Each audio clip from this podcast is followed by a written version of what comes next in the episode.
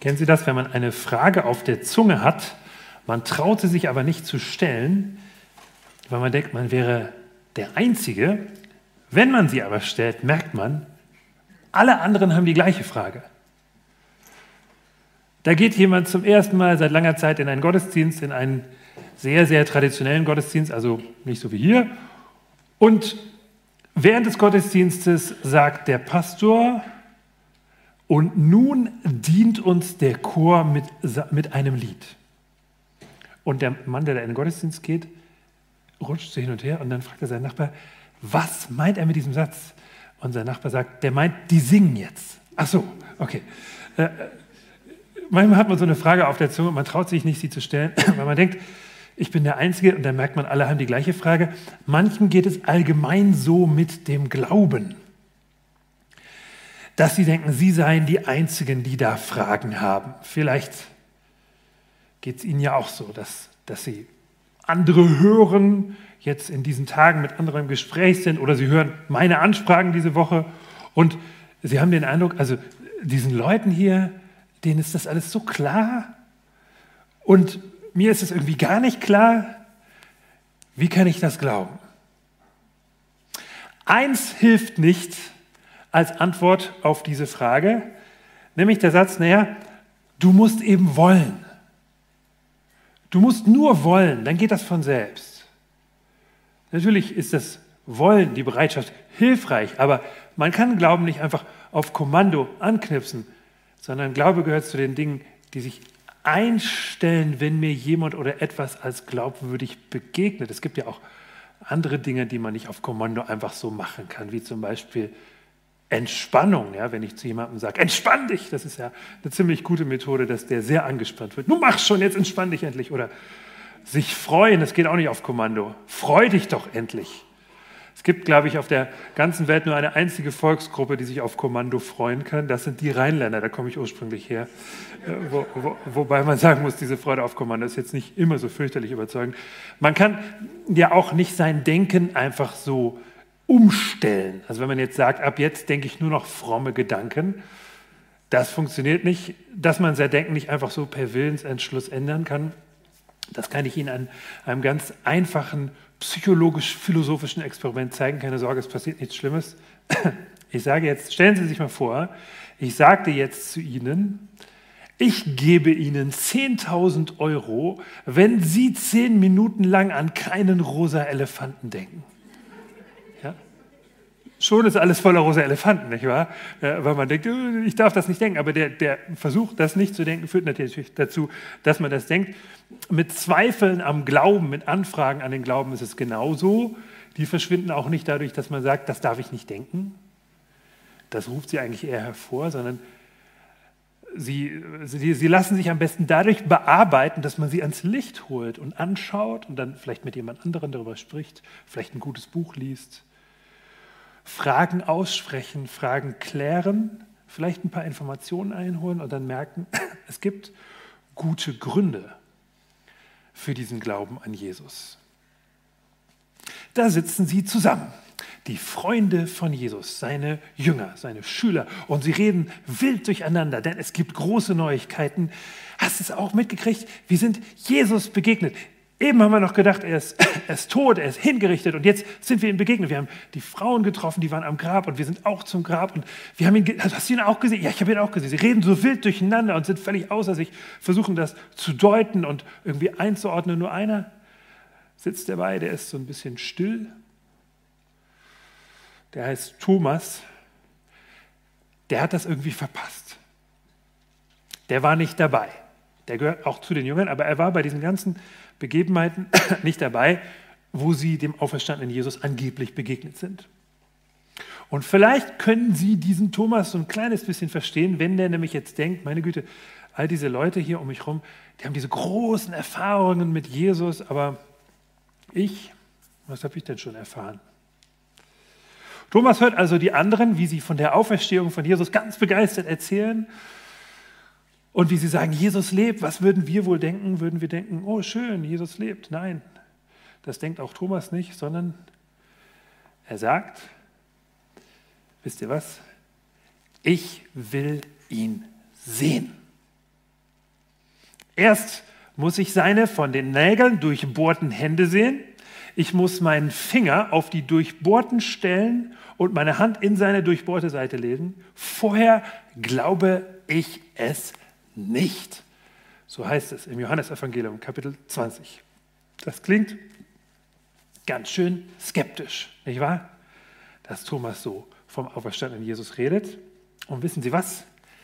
Diese Art von Skepsis ist erlaubt sogar erwünscht. Wenn Sie diese Art von Skepsis in sich verspüren, sind Sie in bester Gesellschaft, nämlich in der Gesellschaft mehrerer Jünger im Neuen Testament, vor allem in der von Thomas.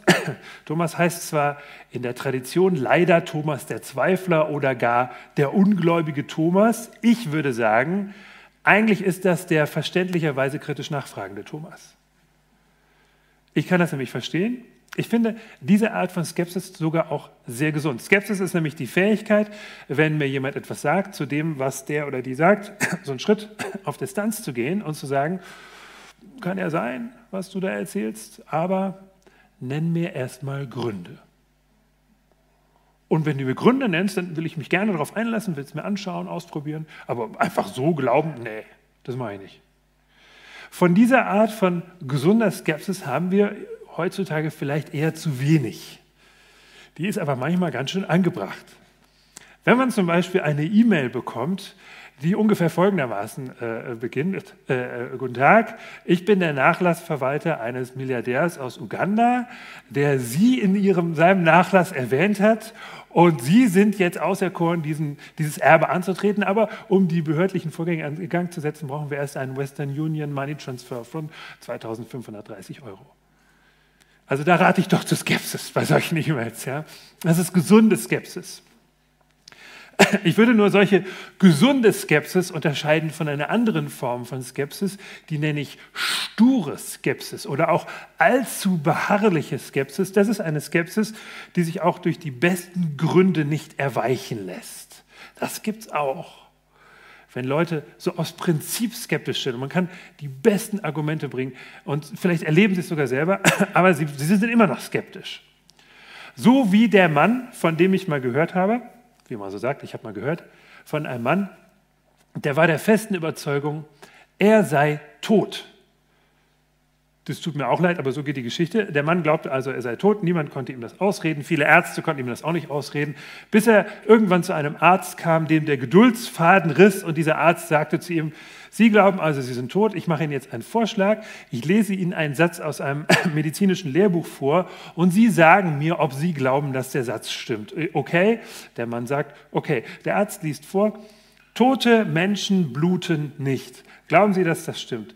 Der Mann sagt, das steht in einem medizinischen Lehrbuch. Das wird schon stimmen. Gut, sagt der Arzt. Ärmel hoch. Der Mann krempelt den Ärmel hoch. Der Arzt nimmt eine große Spritze, sticht den Mann in den Unterarm. Ein dicker Blutstropfen rollt ihm über den Arm. Der Mann ruft ganz begeistert: Ein Wunder! Tote Menschen bluten doch! Ja. Das ist sture Skepsis, natürlich nur erfundene Geschichte, aber sture Skepsis. Meine Einladung ist die Einladung zu gesunder Skepsis, die sagt, okay, ich glaube das nicht einfach so, aber wenn mir jemand Gründe nennt, dann bin ich bereit, mich mal darauf einzulassen. Zu einer solchen gesunden Skepsis lade ich ein. Äh, hören Sie einfach mal hin, was nämlich jetzt passiert. Da sitzen sie wieder zusammen, die Jünger und Thomas, eine Woche später. Und so ein Teil von Thomas ist immer noch skeptisch und denkt sich, was ist denn, wenn wir uns das alles hier gerade nur einbilden? Ja, so Gruppenhalluzinationen. Wer sagt mir, dass das nicht einfach alles Illusion ist? Und dann plötzlich erscheint er. Wie aus dem Nichts steht er plötzlich da. Sie haben ihn gar nicht kommen sehen. Da steht er. Und er sieht ziemlich real aus. Und wenn etwas passiert, was so schön ist und so freudig, aber zugleich auch so unerwartet und so beunruhigend real, dann ist es immer auch so ein bisschen schockierend, auch wenn es schön ist. Also sind alle so ein bisschen verdattert und verschreckt und, und gucken ihn an. Und Jesus sagt zuallererst, hey, Friede sei mit euch. Das ist natürlich der jüdische Gruß, ne? Shalom, Friede sei mit euch. Und das soll natürlich auch beruhigen, es soll die Angst nehmen in der Begegnung mit etwas, etwas Übernatürlichem. Aber ehrlich gesagt, ich finde es zusätzlich auch echt cool. Ja? Jesus, er steht von den Toten auf, erscheint sein Jünger, die sind total schockiert und er sagt, hey, Peace, ja, entspannt euch, alles gut. Und dann wendet er sich an Thomas und er sagt nicht zu Thomas, wie konntest du es wagen, mich zu bezweifeln, mein Freund? Das sagt er nicht, sondern er sagt zuerst etwas ganz anderes, er sagt etwas ganz Nüchternes, er sagt, hey Thomas, fass mich an. Lege deinen Finger auf diese Stelle hier, sieh dir meine Hände an. Reich deine Hand her, leg sie in meine Seite. Und dann sei nicht mehr ungläubig, sondern gläubig. Das heißt, Jesus sagt nicht zu Thomas, glaube blind, glaub das einfach, ohne zu wissen warum, sondern Jesus sagt zu Thomas, schau hin, fass an und dann glaube. Wenn wir an Jesus glauben, dann ist das ein Glauben mit eingeschaltetem Verstand. Vielleicht haben Sie auch schon mal den Satz gehört von dem großen Philosophen René Descartes. Ich denke, also bin ich. Ich weiß, manche Schüler und manche Studenten machen sich Sorgen, wenn sie diesen Satz hören, äh, weil sie denken, was passiert, wenn ich aufhöre zu denken? Bin ich dann weg? Und ich finde immer, es kann nicht sein, dass wenn man in christliche Kreise kommt oder in Gottesdienste, dass man dann den Eindruck hat, man müsste sagen, ich denke, also bin ich ja anscheinend falsch. Das, das ist nicht im Sinne des Erfinders, sondern Glaube und Denken passen richtig gut zusammen. Man kann an Jesus glauben mit eingeschaltetem Verstand, denn es gibt für diesen Glauben gute Gründe, und zwar speziell gerade für den Glauben an die Auferstehung von Jesus Christus. Die Auferstehung von Jesus Christus ist sozusagen das Urdatum, der Startschuss für die christliche Bewegung die, die lag sozusagen in Trümmern, diese christliche Bewegung. Die, die Jünger nach der Kreuzigung, nach der Hinrichtung von Jesus waren völlig schockiert. Die normale Reaktion wäre gewesen, dass sie gesagt haben, komm, wir, wir, wir lassen es. Wir haben uns getäuscht, dieser Jesus war doch nicht der Messias. Wir haben uns geirrt, komm, wir gehen wieder Fische fangen, arbeiten wieder als Handwerker, versuchen das Ganze zu vergessen. Aber dann, ein paar Tage später, nach der Hinrichtung von Jesus, sieht man sie durch Jerusalem ziehen und dann später durch die ganze damals bekannte bewohnte Welt und, und beherzt bekennen, er ist auferstanden, er ist wirklich auferstanden. Wir haben ihn gesehen und wir erzählen euch davon. Für diesen Glauben gibt es gute Gründe. Es wäre ein eigener Vortrag. Ich nenne Ihnen mal drei Indizien für die Auferstehung, die uns zeigen, dass auch heute noch das sehr gut nachvollziehbar ist. Wir sind nicht gezwungen, das zu glauben, aber wir haben sehr, sehr gute Gründe das zu glauben. Das erste Indiz ist das leere Grab. Dass das Grab von Jesus ein paar Tage nach seiner Hinrichtung leer war, das haben auch die Gegner der frühen Christen nicht bestritten. Die gab es ja auch. Es gab damals auch schon Leute, die gesagt haben, das ist alles Quatsch, was ihr erzählt. Aber auch diese Leute haben nicht bestritten, dass das Grab leer war. Sie hatten nur andere Erklärungen für das leere Grab. Und es stimmt ja auch, dass ein Grab leer ist, heißt noch lange nicht, dass jemand von den Toten auferstanden ist.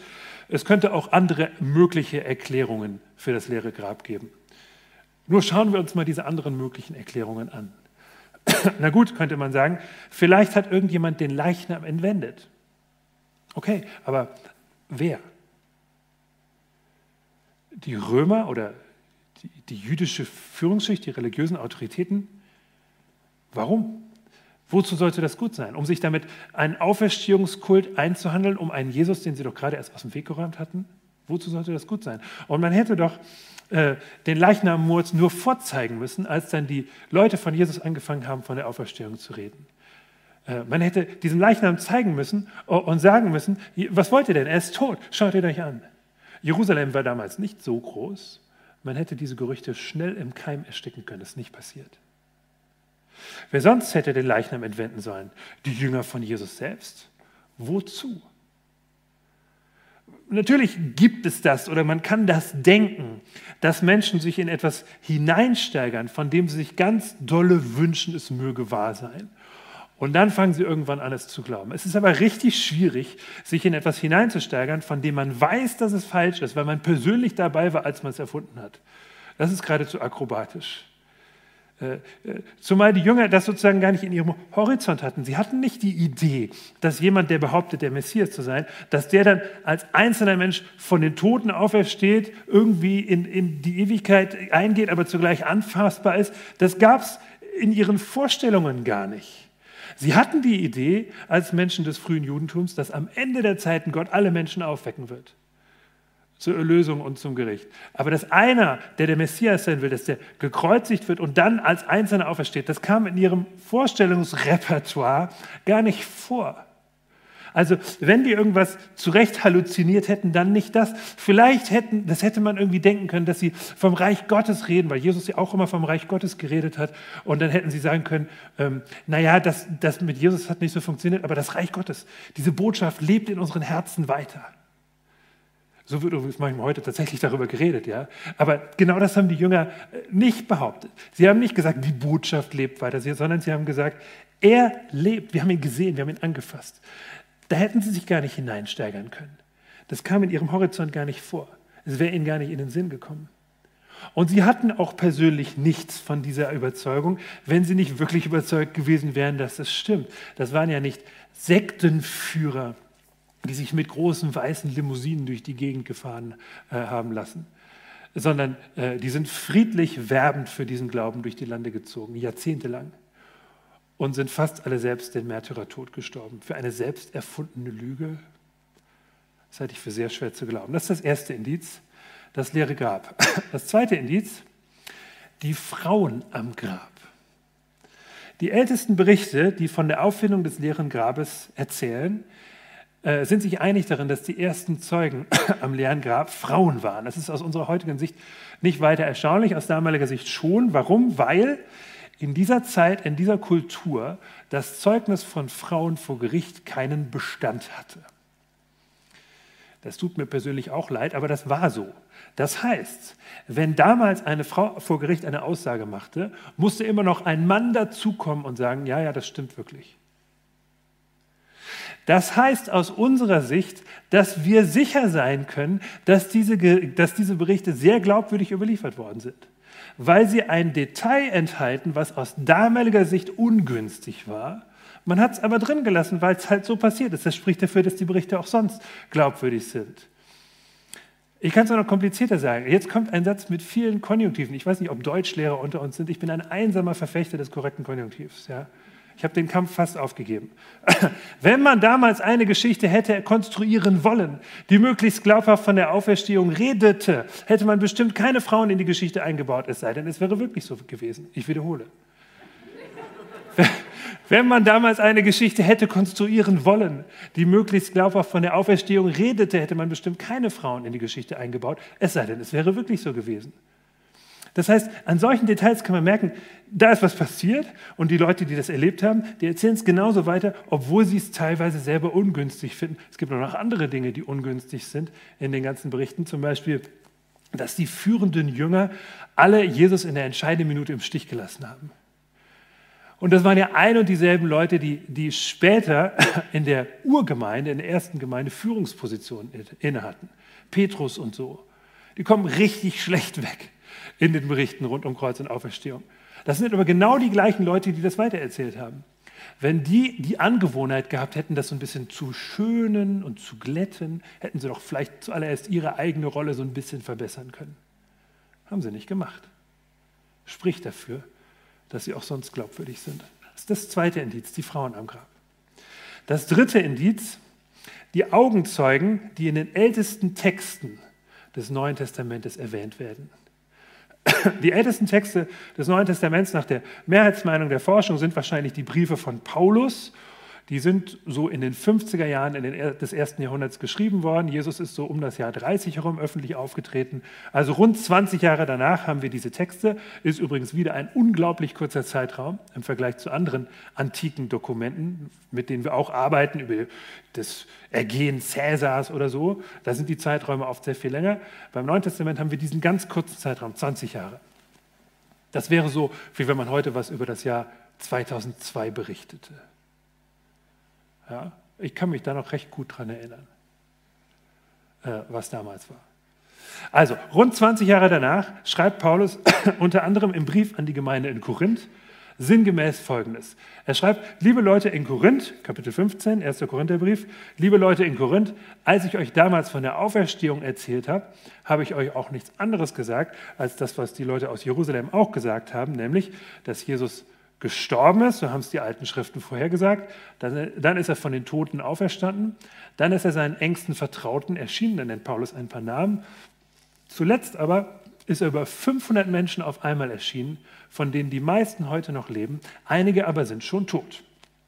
500 Menschen, die meisten leben noch, schreibt Paulus 20 Jahre nach den Ereignissen. So schreibt man keine Märchen. Wenn man ein Märchen schreibt und gefragt wird, wann war das denn, wovon du da erzählst, dann sagt man, das war vor langer, langer Zeit. Und wo war das? In einem fernen, fernen Land. So redet aber Paulus nicht davon, sondern er sagt 20 Jahre nach den Ereignissen, 500 Leute, die meisten davon leben noch. Ich kann sie euch ja zeigen. Ich kann euch die Telefonnummern und die E-Mail-Adressen geben. Na gut, das hat Paulus damals nicht gesagt, aber das war nicht die Steinzeit, das war das römische Reich. Es gab ein Verkehrswesen, es gab ein Postwesen. Man konnte solche Ansprüche überprüfen. Das Neue Testament ist voll solcher Aussagen, wo Leute anscheinend sehr selbstsicher sind in dem, was sie erlebt haben und sagen, so war es. Ihr könnt die Beteiligten fragen, sind alle noch da. Das ist das dritte Indiz. Die Augenzeugen, die in den ältesten Texten erwähnt werden. Nochmal, erstes Indiz, das leere Grab. Zweites Indiz, die Frauen am Grab. Drittes Indiz, die Augenzeugen, die in den ältesten Texten erwähnt werden. Das heißt, wenn Jesus jetzt zu Thomas, der ihn gerade anfassen durfte, wenn Jesus jetzt zu Thomas als nächstes sagt, weißt du Thomas, für dich ist das leicht, weil du mich ja siehst, glücklich, wer nicht sieht und doch glaubt. Wenn Jesus das sagt, dann meint er damit nicht, weißt du Thomas, es wäre besser, wenn du blind glaubtest, sondern er meint damit, auch all die Christen, die nach dir kommen, haben Grund zu glauben, weil sie sich auf die Augenzeugen stützen können. Auch wir heute haben Grund zu glauben, weil wir die Berichte der Augenzeugen vorliegen haben. Warum ist das so wichtig, dass das wirklich passiert ist? Man könnte doch sagen, reicht es nicht, dass es eine schöne Geschichte ist? Nee, mir reicht es nicht. Ich will nicht nur eine schöne Geschichte, sondern wenn es um Tod und Leben geht, dann brauche ich eine wahre Geschichte. Und wenn das stimmt, das mit der Auferstehung von Jesus, und weil das stimmt, davon bin ich überzeugt, deswegen ist Jesus in allem bestätigt, er ist bestätigt darin, dass er selber Gott verkörpert, wenn er sagt, in mir begegnet euch Gott, der Vater. Damit hat er recht. Er ist bestätigt darin, dass er wirklich Hoffnung schenkt, wenn er sagt, ich lebe und ihr sollt auch leben. Wer mich glaubt, wird leben, selbst wenn er stirbt. Darin ist er auch bestätigt. Das heißt, er ist bestätigt darin, dass er eine Hoffnung schenkt und diese Hoffnung ist die einzige, die es aufnehmen kann, sogar mit dem Tod. Und Jesus ist bestätigt daran, dass er wirklich hier ist, jetzt hier. Verstehen Sie? Wir Christen glauben an Jesus nicht nur als eine Figur der Vergangenheit. Wir sind nicht nur so eine Art Museumsclub, ein Jesus-Christus-Gedenkverein. Könnte man sich ja vorstellen, ne? so ein Jesus-Christus-Gedenkverein. Petrus zeigt so eine kleine PowerPoint-Präsentation aus dem Leben von Jesus. Dazu gibt es lauwarmen Früchtetee und vertrocknete Mischbeutelkekse. Das Catering hier ist weit davon entfernt. Das ist um Längen besser. So ist es nicht gemeint, sondern wir glauben an, Jesus, der jetzt hier anwesend ist, unsichtbar im Geiste jetzt hier anwesend. Weil er den Tod besiegt hat, ist er jetzt neben uns. Es ist nicht nur eine schöne Idee oder irgendwie ein Symbol, sondern ein, eine persönliche Gegenwart in unserem Leben. Das glauben wir. Und deswegen sind diese Tage hier, wo wir davon reden und wo ich davon so ein bisschen schwärmen darf, die sind nicht einfach nur Seelenmassage, sondern ich glaube, Jesus ist jetzt wirklich hier und er wirbt um ihr Vertrauen. Das merkt auch Thomas. Dieser Thomas, der vorher so berechtigterweise skeptisch nachgefragt hat. Der sieht, er berührt und auf einmal ist ihm alles klar. Und er sagt zu Jesus, mein Herr und mein Gott. Das ist die höchste Aussage, die wir im Neuen Testament finden, von jemandem Angesicht Angesicht zu Jesus, mein Herr und mein Gott. Ausgerechnet diese Aussage kommt von dem vermeintlichen ungläubigen Thomas, von diesem berechtigten Skeptiker. Der ist der, der diese Aussage macht. Das ist übrigens typisch. Ja? Die Leute, die skeptische Fragen stellen, wenn sie erstmal überzeugt sind, das sind oft die engagiertesten. Ich kenne Beispiele. Die höchste Aussage über Jesus im Neuen Testament kommt aus dem Mund eines ehemaligen Skeptikers. Können Sie das auch sagen zu Jesus? Vielleicht in Ihren eigenen Worten. Vielleicht sagen Sie nicht, mein Herr und mein Gott. Vielleicht sagen Sie, ich vertraue dir. Du bist mein Herr. Niemand anders ist mein Herr. Nicht andere Menschen, so wichtig mir, mir Menschen sind, aber Menschen können nicht deinen Platz einnehmen. Menschen können nicht Herr über mich sein, so wie du es bist. Auch nicht die Meinungen anderer Menschen, die sollen mich auch nicht beherrschen. Nicht mal ich selbst. Auch ich selbst kann nicht deinen Platz einnehmen. Das tut mir nicht gut, wenn ich mich mit dir verwechsle. Sondern du, du bist mein Herr. Dir vertraue ich. Du bist Gott für mich. Niemand anders kann Gott für mich sein. Nicht Menschen können Gott sein. Menschen können viel sein. Menschen können unglaublich liebevoll sein, uns gut tun und heilsam sein, aber sie können nicht Gott für uns sein. Wenn wir sie zu Gott machen, überfrachten wir sie heillos und sie brechen unter diesem Druck zusammen. Menschen sind Menschen, nur Gott ist Gott. Du bist mein Gott. Und wenn es hart auf hart kommt, dann verlasse ich mich auf dich, Gott. Wenn mein Leben unter Druck kommt, wenn mein Leben unter Beschuss kommt, verlasse ich mich allein auf dich. Und wenn Sie das sagen, wenn Sie es so ähnlich sagen können mit Ihren eigenen Worten, wenn Sie so mit Jesus im Gespräch sind, dann dürfen Sie wissen, er ist jetzt bei Ihnen und er ist in Ewigkeit bei Ihnen. Wie gesagt, er geht mit Ihnen durchs, durchs Leben und er wartet auf der Schwelle des Todes auf Sie, nimmt Ihre Hand und führt Sie bis in die Ewigkeit.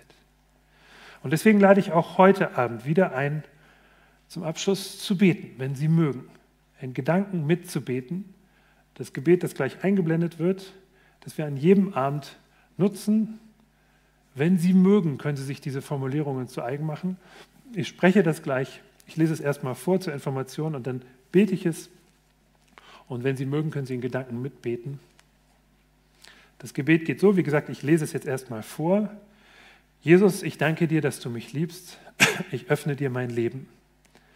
Ich bekenne dir meine Schuld und bitte dich um Vergebung. Ich danke dir, dass du am Kreuz für mich gestorben bist und all meine Schuld getragen hast. Ich erkenne dich als Herrn meines Lebens an. Von heute an will ich dir nachfolgen mit allem, was ich bin und habe. Danke, dass ich jetzt ganz zu dir gehöre. Mache mich zu einem Werkzeug deines Friedens. Amen. So geht das Gebet.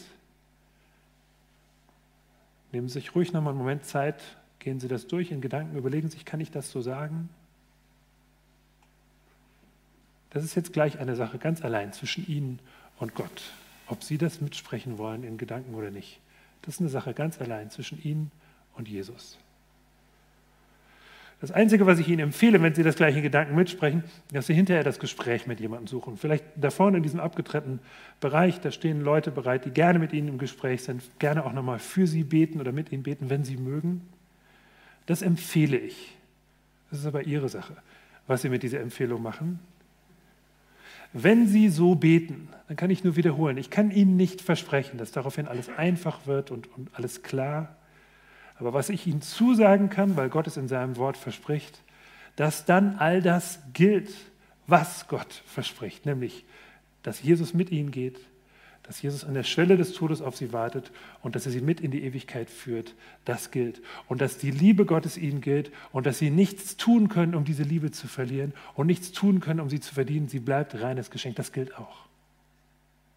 Wenn Sie das wollen, wenn Sie mögen, machen Sie sich diese Worte zu eigen. Wir beten. Jesus, ich danke dir, dass du mich liebst ich öffne dir mein Leben. Ich bekenne dir meine Schuld und bitte dich um Vergebung. Ich danke dir, dass du am Kreuz für mich gestorben bist und all meine Schuld getragen hast. Ich erkenne dich als Herrn meines Lebens an. Von heute an will ich dir nachfolgen mit allem, was ich bin und habe. Danke, dass ich jetzt ganz zu dir gehöre. Mache mich zu einem Werkzeug deines Friedens. Amen.